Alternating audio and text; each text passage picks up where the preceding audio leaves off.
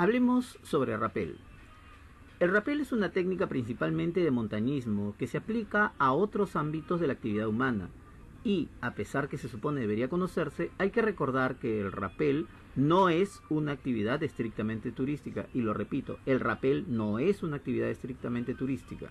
Así que no puede ser reglamentada su ejecución desde un solo sector. Ejemplo, los rescatistas hacen rappel. Ejemplo, los mineros hacen rappel. Ejemplo, los investigadores hacen rappel. Ejemplo, los biólogos hacen rappel. Bien, el rappel tal cual inicia su desarrollo realmente desde finales del siglo XVIII, pero apenas ha comenzado a desarrollarse en la década de los 80 del siglo pasado. Hay varios métodos para rapelar, pero por su uso y finalidad existen básicamente cuatro tipos de rappel. 1. Rapel industrial. En este rapel se usa doble cuerda de seguridad, arneses largos y dos o más seguros, además del rapelador. Se requiere mucho manejo de los implementos y conocimiento. 2. Rapel turístico. Para hacerlo se utiliza generalmente una cuerda, un rapelador y un seguro. Lo puede hacer cualquier persona en teoría, pero debe ser dirigido por expertos. Tercero, rapel táctico. Se usa un único rapelador y una sola cuerda para lograr gran maniobrabilidad y velocidad. Usado por militares o especialistas tácticos. Si no se hace bien puede resultar un accidente, por lo que se requiere gran entrenamiento.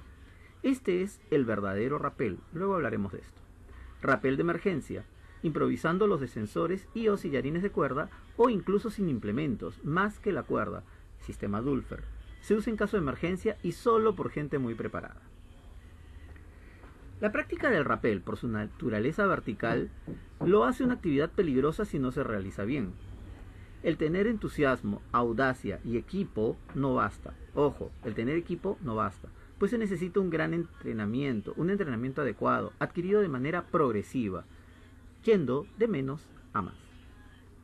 El sistema completo de rapel va desde el anclaje hasta el extremo inferior de la cuerda, pasando por la persona que realiza el rapel y su equipo personal, y en caso de las prácticas de rapel táctico, del instructor y del seguro, y constituyen una cadena tal que si falla un eslabón puede producirse un desastre.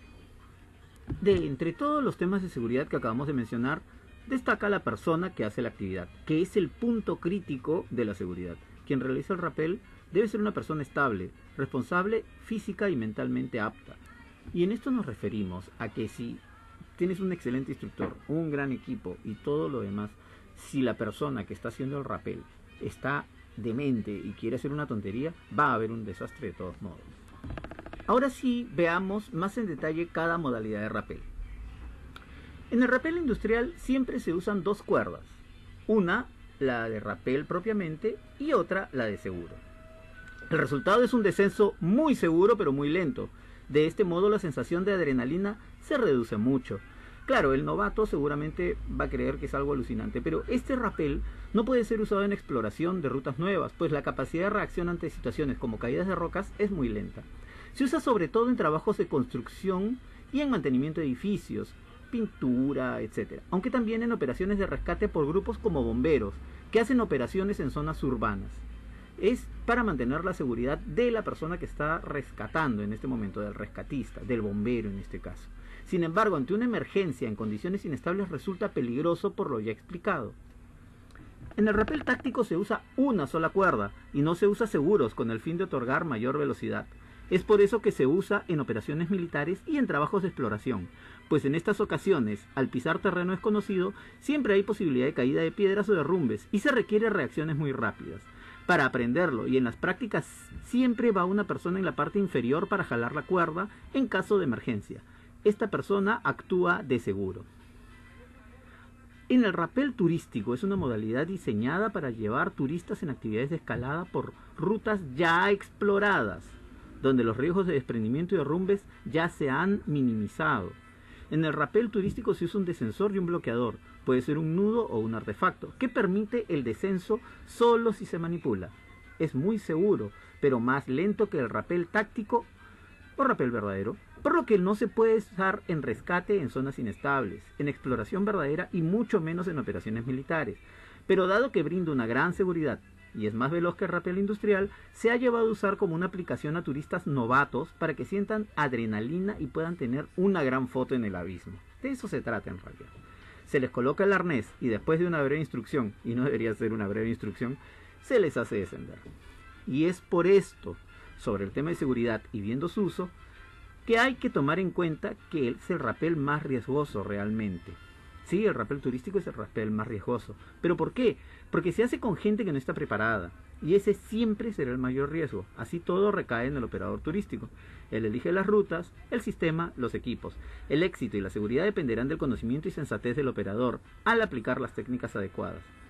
Muchos operadores recibirán una pequeña capacitación y se amparan en el falso eslogan, el mejor campista es el mejor equipado. Y así, en base a una capacitación en la que una empresa que produce equipos les enseña solamente el uso de sus equipos, apuestan la seguridad de sus clientes, sin llegar a un real conocimiento de la técnica. Otros riesgos a los que está expuesto el llamado rapel turístico son que se fuerza la actividad en fechas y lugares inadecuados para tener más ganancias. Por ejemplo, llevar grupos a zonas con lluvia en feriados largos o hacer el rapel en sitios como la Boca del Lobo en Chorrillos. ¿Qué se hace? Como ya lo mencionamos, con gente no preparada, lo que conlleva el riesgo de no saber cómo reaccionará esta gente ante el peligro o con qué responsabilidad actuarán ante una actividad que requiere mesura. Muchas veces he tenido que despachar de regreso a gente con trasnochadas de alcohol o que ha ingerido sustancias psicoactivas, drogas. Sin embargo, sabemos de momentos en que algunos operadores sí han hecho la actividad con gente bajo influjo de sustancias psicoactivas o bebidas alcohólicas, lo que no debería ser. Que hay una necesidad de llevar muchas personas, obvio, para poder ganar más. Y eso genera una presión de grupo ante público grande, primero por la ansiedad de terminar rápido con cada cliente para ganar más y luego por la presión de afrontar al grupo que espera su turno para su aventura. Recordemos otra vez que la mejor forma de practicar rappel es aprender y practicar en bajas alturas e inclinaciones sencillas, para ir adquiriendo dominio y conocer sobre los equipos, la seguridad y cuál debe ser su comportamiento en cada ocasión, y poder así afrontar cada vez alturas y retos mayores, conociendo no solo una técnica y situación, sino poco a poco varias técnicas, siempre más preocupándonos por aprender la técnica y hacerla correctamente que simplemente por tener una gran foto de altura. Esto es lo que llamamos estar bien preparado. Siendo así, el rappel debería ser una actividad muy segura, que complementa las actividades de exploración y labores científicas, e incluso la recreación. Esperamos que esto que hemos comentado te haya servido. Esperamos que puedas elegir bien tu actividad y hacerla con la mesura y corriendo los mínimos riesgos posibles. Síguenos en nuestra página web, síguenos en nuestras redes sociales, síguenos en nuestro canal de YouTube, en nuestros podcasts, en fin, soy Daniel López, presidente del Club de Exploradores El Búho Mayor, y me despido diciendo como siempre, bien preparado.